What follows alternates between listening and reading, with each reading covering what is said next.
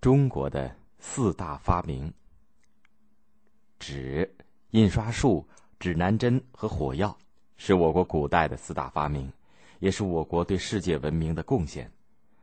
在宋代，四大发明无论在使用方法上还是制作技术上，都有了极大的发展。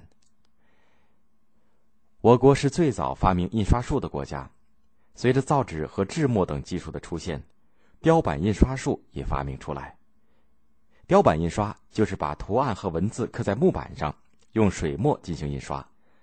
唐代的时候，雕版印刷在我国已经非常盛行，而宋代毕生发明的活字印刷术，则是印刷技术发展的一大飞跃。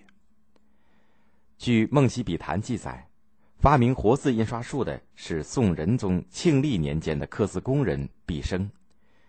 毕生当时在。北宋国都汴城从事书籍刻印工作，是一个技艺高超的工匠。他看到，用雕版印刷术印书，书房要刻很多的木板，这些木板堆积如山，要占用好多的房间。印刷完成以后，雕版就失去了用处，只能当柴火烧了。他觉得十分可惜，于是心中萌发了改进雕版印刷的念头。他想到。有很多字在印书的时候是经常出现的，比如“知乎者也”，每次出现都要刻一次，太麻烦了。要是刻一次能反复使用就好了。另外，要让老的雕版在印刷以后仍然可以重新使用，就必须把雕版拆散成为单个的字。但是字怎么能够拆开呢？拆开以后又怎么能合拢印刷呢？如果把字一个一个分别刻在一块小木板上，也许能行。于是毕生立刻动手试验，把整块整块的木板切成了一块块半寸见方的小木板，然后找出了三千个常用字刻在小木板上。他把每个单字都刻上了好几个，有些常用的单字像“之”“也”等刻了二十多个。这些分散的字如何连接起来？又用什么材料连接好呢？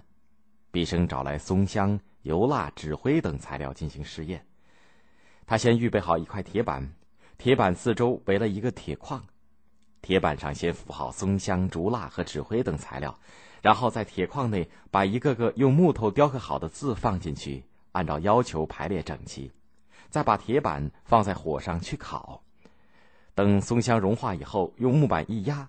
满满一框的木活字就整齐的粘在一起了。毕生把墨均匀的涂在木活字上，再把纸铺上去，用刷子轻轻一刷，接下来一看，一张字迹清晰的印刷品就呈现在眼前。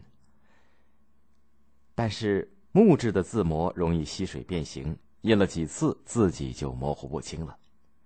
怎样才能找到一种既不吸水又不变形又能雕刻成字的材料呢？毕生为了寻找新的材料，开动脑筋。看到自己家里烧水用的瓦罐，他想，用泥坯做字不是挺好吗？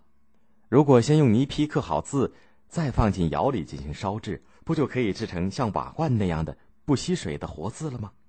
于是他在自家的后院里搭起一座小窑，又用胶泥制成许多半寸见方的小土坯，制成五千多个字块。然后点火烧窑，日夜守候在旁。两天以后，一套不吸水、字画清晰、坚如牛角的活字终于制成了。毕生把活字板排好，试印了三百多张，每一张都清清楚楚。活字印刷终于试验成功。后来，德国的古登堡也发明了用金属铜制成活字进行印刷，但是比起毕生来，已经迟了四百年。活字印刷促使宋代的印刷业发达起来，印刷业的发达又促进了造纸业的发展。宋代也是造纸业发展的鼎盛时期，其中最重要的成就就是以竹子为原料制作成质量较好的竹纸。竹子的质地比较紧密结实，要把它的纤维分离出来作为造纸的原料，在工艺上有比较大的困难。竹纸在宋代被大量的制造出来，成为当时图书典籍、官府文件等的主要纸张，表明当时的造纸技术有了重大的发展。此外，四川的造纸工人用舂米的水对冲捣造纸原料，既节省人力、提高功效，又能够保证质量。安徽的造纸工人造出了长达三到五丈的巨幅纸，这些都是古代造纸技术的重要革新和发展。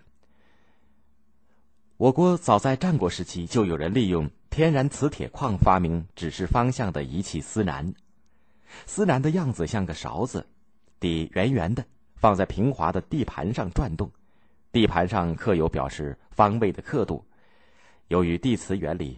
司南停止时，勺柄就会指向南方，但是司南在转动的时候摩擦力比较大，因而不够灵活，受到震动的时候也不够准确。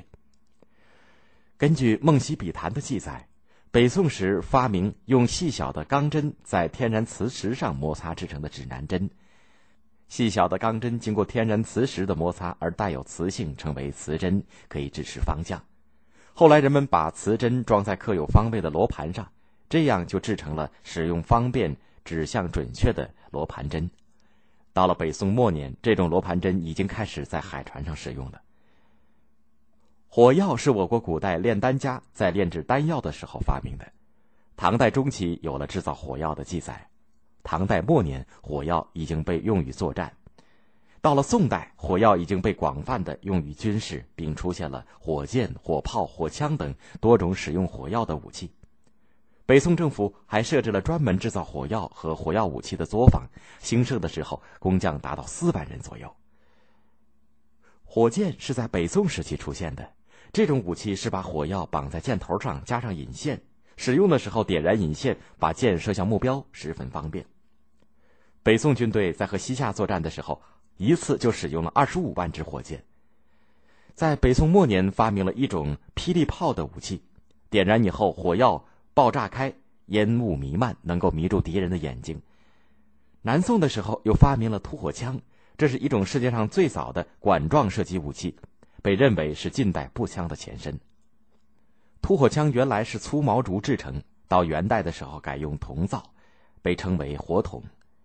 现在在北京中国历史博物馆当中，还保存着一件元代铸造的铜火筒，这是目前所知道的。最早刻有铸造年代的火炮。